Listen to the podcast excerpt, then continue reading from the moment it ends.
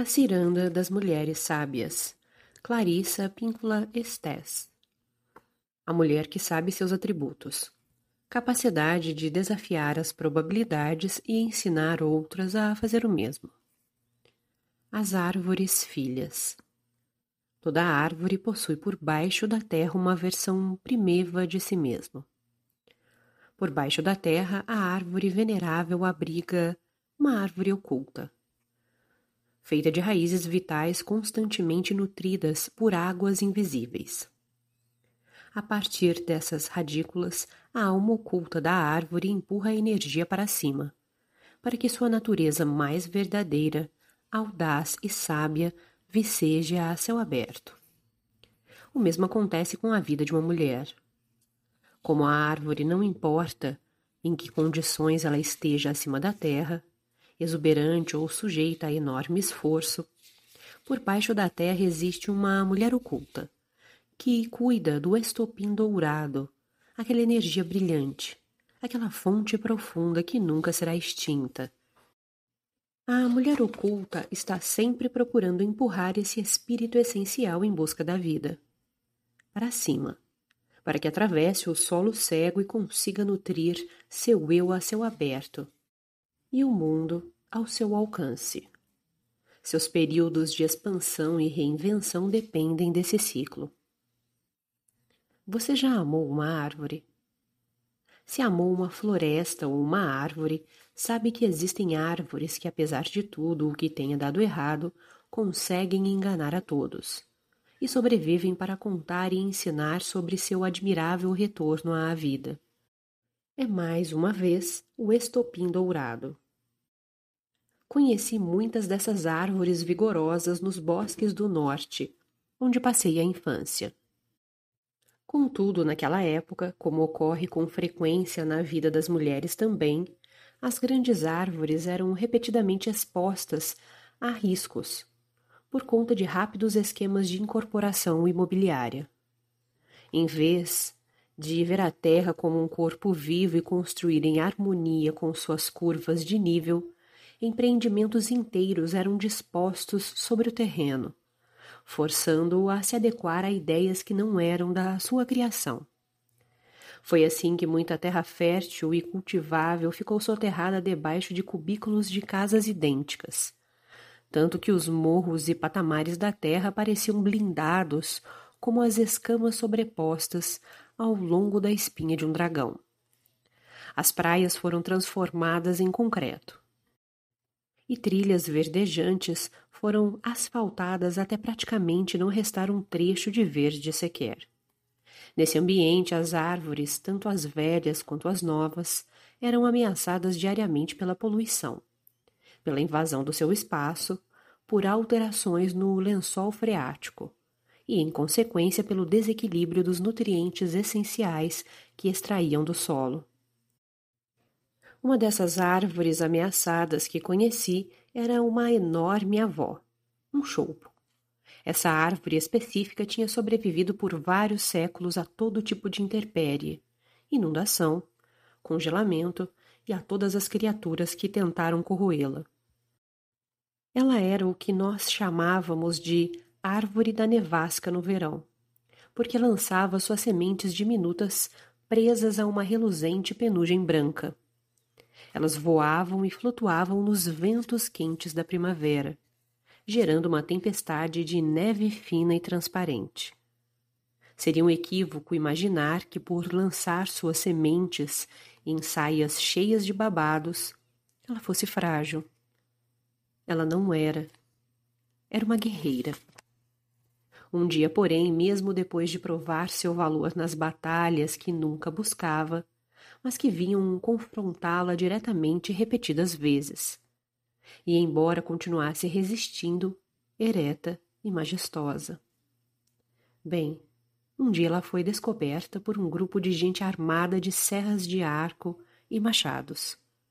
E então, ao longo de algumas semanas terríveis, pois tamanha era a sua circunferência, tão profundos eram seu coração e sua força, sem nenhuma cerimônia, ela foi picada e derrubada. Depois, foi levada embora por um grande caminhão preto com chaminé. Na serraria antiquada do teto de zinco, ela foi mais desdobrada, como se diz nas madeireiras, em madeira comum para estrados de carga e caixotes. E como ocorre muitas vezes na vida de uma mulher, a conclusão era que ela havia sido derrubada e que agora esse era o seu fim. E alguns que tinham outros planos em mente podem ter dito: já vai tarde. Mas a mulher oculta que cuidava do estopim dourado lá por baixo da terra pensava de outro modo. Imagine um tijolo, de verdade. Agora imagine um enorme choupo vivo, confinado numa casca que tivesse os formatos e tamanhos de milhares de tijolos toscos, em linhas ondulantes, de cima a baixo, pelo tronco inteiro. Era essa profundidade com que a casca do choupo estava entalhada. Em si, uma visão espantosa. Os velhotes que se alojavam entre os emaranhados de fios e mangueiras no posto de combustível disseram que a casca espessa fez com que os primeiros golpes poderosos dos machados saltassem de volta dos cortes e perseguissem os lenhadores pela rua abaixo. Disseram que só a remoção da casca do tronco exigiu sete dias de trabalho pesado. É difícil matar a vigorosa carapaça de um espírito altaneiro. A vida de uma árvore, a vida de uma mulher. Não precisava e não precisa ser assim. Tolhida e retalhada para abrir caminho para outra coisa de valor duvidoso. Há outros modos de viver sua vida e deixar outras vidas em paz. De se harmonizar, de chegar ao pleno florescimento por toda parte. Minha família vinha de uma tradição camponesa na qual as árvores para corte eram separadas das árvores da floresta. Eles semeavam árvores em áreas demarcadas, algumas para vender, algumas reservadas para o uso da madeira. Mas as gigantes da natureza eram encaradas de outro modo. As árvores da floresta não deviam ser derrubadas, pois as grandes árvores eram as verdadeiras guardiãs espirituais do povoado. As árvores guardiãs eram a proteção da aldeia contra o calor do verão. Durante tempestades, elas desviavam a mira do vento. Com seu tronco seguravam os amontoados de neve e evitavam que a neve acabasse por soterrar os chalés rurais e pusesse vidas em perigo. As grandes árvores da floresta impediam que grãos soprados pelo vento entrassem pelas mínimas junções nos beirais dos telhados e pelas soleiras das portas. Isso elas faziam apanhando nos seus ramos frondosos a poeira que o vento levantava dos campos. As velhas árvores propiciavam uma felicidade luminosa e calma ao coração de todos os que as viam ou que nelas se encostavam. E assim as velhas árvores, como os anciãos da aldeia, nunca eram cortadas nem deixadas a ninguém. Na antiga tradição da terra natal, se essa árvore da qual estamos falando tivesse tido uma morte natural, no momento certo da sua própria hora, só então ela teria sido derrubada, caso não tivesse caído sozinha. Do seu tronco, porém, seria tirado um pau de comieira, assim como muitas escoras e ripas para forro. A partir daí haveria uma casa cuja estrutura seria construída com sua madeira, a casa seria construída ao alcance da visão, das raízes da velha árvore. Isso para que todos pudessem dizer com orgulho: Está vendo? No final da vida, essa árvore foi derrubada com a devida gentileza. Ela então veio para um lugar bom e próximo, sob uma nova forma. Seu amor por nós e nosso amor por ela nunca terminaram. Ela ainda está conosco.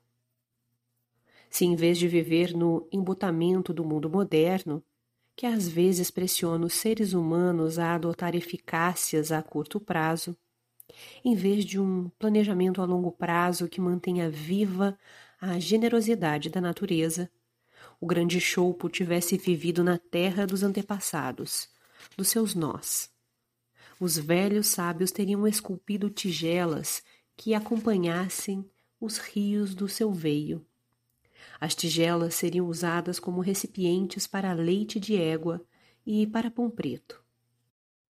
O pintor de imagens do povoado teria pintado na parede de argamassa caiada da varanda da casa, abaixo do telhado, um retrato do próprio Choupo, para demonstrar que as raízes da casa e as raízes da enorme árvore estavam unidas por baixo da terra, tanto quanto a céu aberto. Mas isso era naquela época.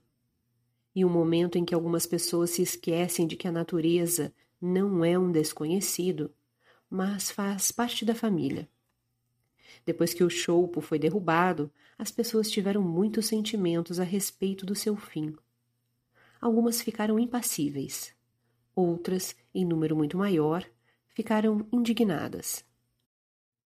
Mas a maioria se sentiu desconcertada com a destruição de um ser tão admirável. Um ser que, na maior parte do tempo, fornecia tudo para qualquer um que quisesse qualquer coisa. A árvore avó o repouso à sua sombra, o brilho das estrelas atravessando sua copa à noite, uma criatura na qual era possível descansar, um conforto no som incomparavelmente tranquilizador do vento nas folhas falantes, um lugar onde namorados podiam se demorar, um tronco no qual alguém poderia se encostar para chorar. Uma copa sob a qual espíritos afins poderiam conversar em paz. No local onde antes ela tocava o céu, havia agora um espaço sinistro, um vazio, uma abertura escura que dava para lugar algum. Nem mesmo os arbustos frondosos e as formas de samambaias que viviam perto do chão, esses jamais poderiam compensar a falta da sua torre verde e ainda assim a mulher oculta debaixo da terra cuidava do estopim dourado. Sempre e sempre. Ao longo do ano começou a acontecer alguma coisa com aquele enorme cepo de choupo. O que restou da árvore no chão tinha mais de um metro e oitenta de diâmetro. Aquele tampo de mesa plano e prateado era grande o suficiente para que quatro mulheres de quadris largos se deitassem nele, lado a lado, sem desconforto. O tempo passava. E passava. Então teve início o que chamo de um lento milagre. Do cepo liso sobre o qual a árvore viva um dia se erguera, cresceram doze rebentos a partir da velha árvore avó. Direto para o alto. Fortes. Ondulantes. Dançando numa roda em cima do cepo. Em torno da sua borda, doze árvores que dançavam. As árvores jovens que cresceram a partir do corpo do velho choupo eram obviamente suas filhas. Na mitologia, uma árvore dessas, com sua prole, às vezes é chamada de árvore do círculo de fadas. Espíritos que brotam do que parece estar morto para dançar sem parar na alegria de uma nova vida. Elas não foram semeadas, são evocações. Elas surgem, as muitas, a partir de uma só, daquele único estopim dourado. Na mitologia grega é Deméter, a Mãe Terra, que morre quando sua filha desaparece. É Deméter que volta à vida vibrante quando a filha lhe é restituída. Da mesma forma, essa grande árvore. As filhas provêm da raiz mãe mais antiga. Elas trazem tudo de volta à vida outra vez. Não à vida estática, à vida que dança. O de árvores com rebentos ocorre na natureza porque a vida nova está armazenada na raiz. Mesmo que a massa maior acima da terra tenha sido derrubada, tenha sido levada dali, mesmo que a vida de uma criatura não tenha sido tratada com o devido respeito, ou não tenha sido gerada corretamente, mesmo quando cercada de apatia e indiferença. Mesmo que a carapaça tenha sido partida e destruída. Imagine só, a partir do espaço vazio, voltar não apenas com um novo rebento uma vez, mas com muitos. Independentemente de todas as outras condições, a mulher oculta por baixo da terra cuida do estopim dourado. Agora, com os ventos ousados, as folhas dessas arvoretas altas e lindas estão sempre em movimento, sempre falando com mil reflexos de verde. Se isso não for um milagre, não sabemos nada sobre os verdadeiros milagros. Pois quem será capaz de dizer que alguma coisa querida que foi rasgada e retalhada morreu de verdade? Quanto a qualquer mulher arrasada, quem poderá um dia começar a avaliar que grande vida acabará por brotar dos seus cortes, dos seus ferimentos, da eletricidade empurrada para cima a partir do seu cerne oculto, aquele estolpim dourado? Por mais que ela tenha sofrido mutilações profundas, sua raiz radiante ainda está viva, ainda está produzindo e sempre estará à procura de vida significativa a céu aberto. Dentro da psique de muitas mulheres existe algo que entende intuitivamente que o conceito de curar está incluído na palavra saúde. Quando ferida, ela se torna cheia de cura, cheia de recursos de cura, o que significa que algum filamento vibrante, gerador de vida, no seu espírito e na sua alma se move persistentemente na direção da nova vida. Seja na busca de muitos tipos de forças, seja na reconstituição da integridade perdida, seja na criação de um novo tipo de integridade, diferente da que havia antes. Essa força interna é cheia do impulso pelo bem-estar. Ela acredita num fator de salvação que pode resistir e há de resistir à crueldade. O sistema radicular oculto cresce a seu próprio modo, independentemente de projeções, pressões e acontecimentos externos. Ele continua literalmente em efervescência, subindo em ebulição, fluindo para fora, para cima, atravessando o que for preciso, não importa o que tenha sido disposto contra ele aí incluídas forças externas, aí incluída a própria mulher. Mesmo quando a atuação do ego é temporariamente reprimida, a mulher oculta por baixo da terra, a que cuida do fogo para esse fim, mantém a atitude pela vida, por mais vida, que está sempre fazendo força para cima, sempre insistindo em mais vitalidade e se desenrolando, sempre preservando mais e sendo audaciosa e ponderada. E então mais um pouquinho, mais um pouquinho, até que a árvore da vida a céu aberto equipare-se a seu amplo sistema de raízes subterrâneas. Quando falamos da criação da alma, aquela geração literal e ordenada de um sistema radicular cada vez maior, de um território da alma cada vez maior conquistado e plenamente habitado. Estamos vivendo como vive uma árvore gigante. Ela não manda a energia só para cima. À medida que cresce acima do solo, ela envia energia de volta para baixo, com instruções para que o sistema radicular se intensifique, que busque mais nutrição, reações mais ponderadas às condições, tudo para dar apoio à copa cada vez maior lá em cima. Não é diferente na vida de uma mulher. Qualquer uma que tenha registrado seus sonhos e observado como eles estimulam e moldam seus dias. E como seu dia a dia também influencia seus sonhos. Sabe que existe um relacionamento complementar entre sua vida exterior e sua vida interior. Nos melhores casos, cada uma alimenta a outra, e a torna sábia. O fundamento inextinguível dentro de uma mulher empurra a força da vida para cima, para sua mente, seu coração e espírito.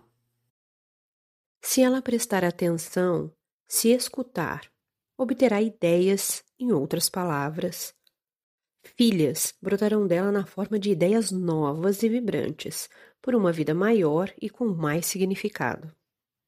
À medida que a mulher cresce a céu aberto na realidade consensual, ela também ordena a expansão do seu sistema radicular, para que sua visão profunda, a audição mais cuidadosa e a mente mais perspicaz também se expandam.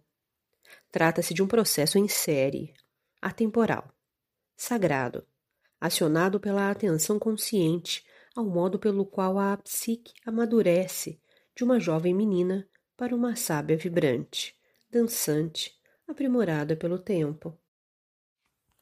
Poderíamos aventar a história de que um ciclo de energia armazenada como esse resida no inconsciente psicoide.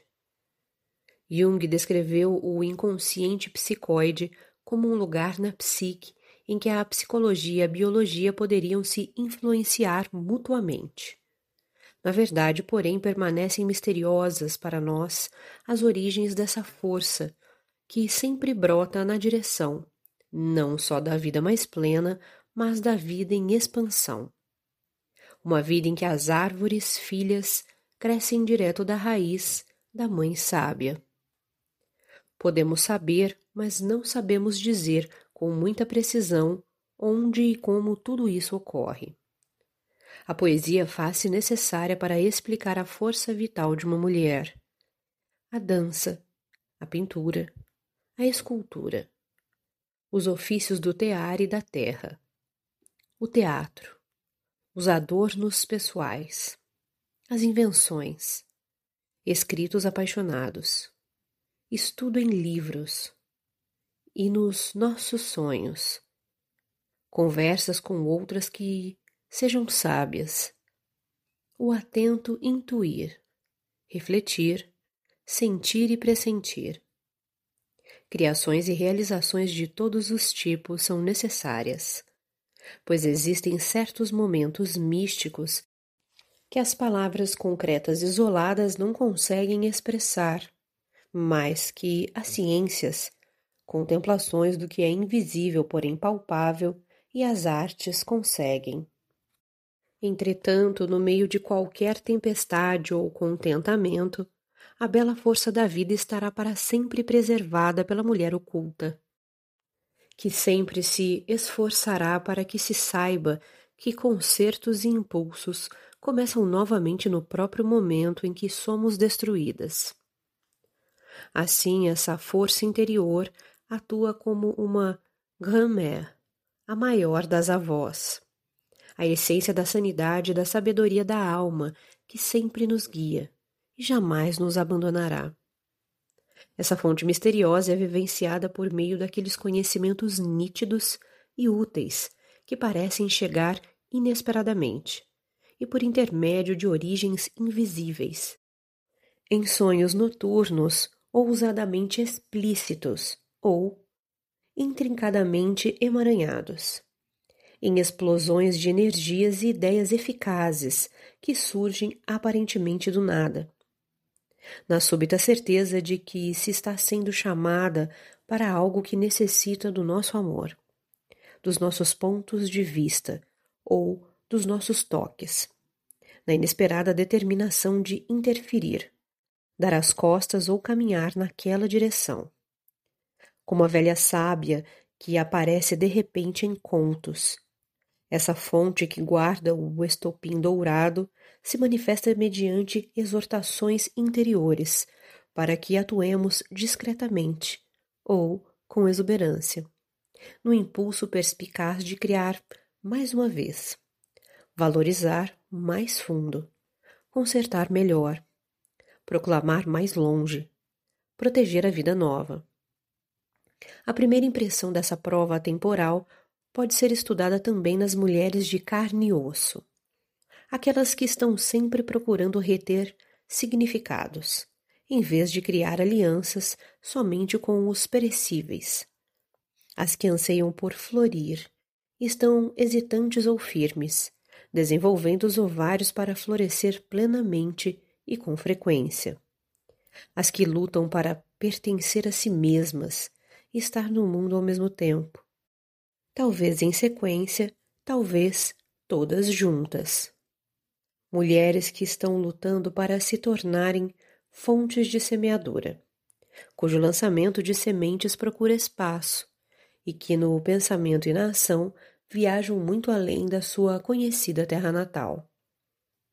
A força e a presença da maior das mulheres, a velha sábia, a grand-mère, a maior das mães, é encontrada naquelas que são desde um pouco até muito perigosas. Através da sua noção e disposição para pôr em risco ideias e existências desprovidas de alma, seja dentro de si mesmas, seja do lado de fora. A prova dessa fonte sábia e misteriosa, nas raízes, é o que sempre se encontra em mulheres que estão aprendendo e que anseiam por aprender mais, que desenvolvem uma visão interior, que seguem intuições, que não serão impedidas de prosseguir nem silenciadas, que a respeito de coisas profundas ou glórias que pareçam à primeira vista intimidantes, não dizem isso eu não posso fazer. Mas preferem perguntar a si mesmas: o que eu preciso reunir para poder fazer isso?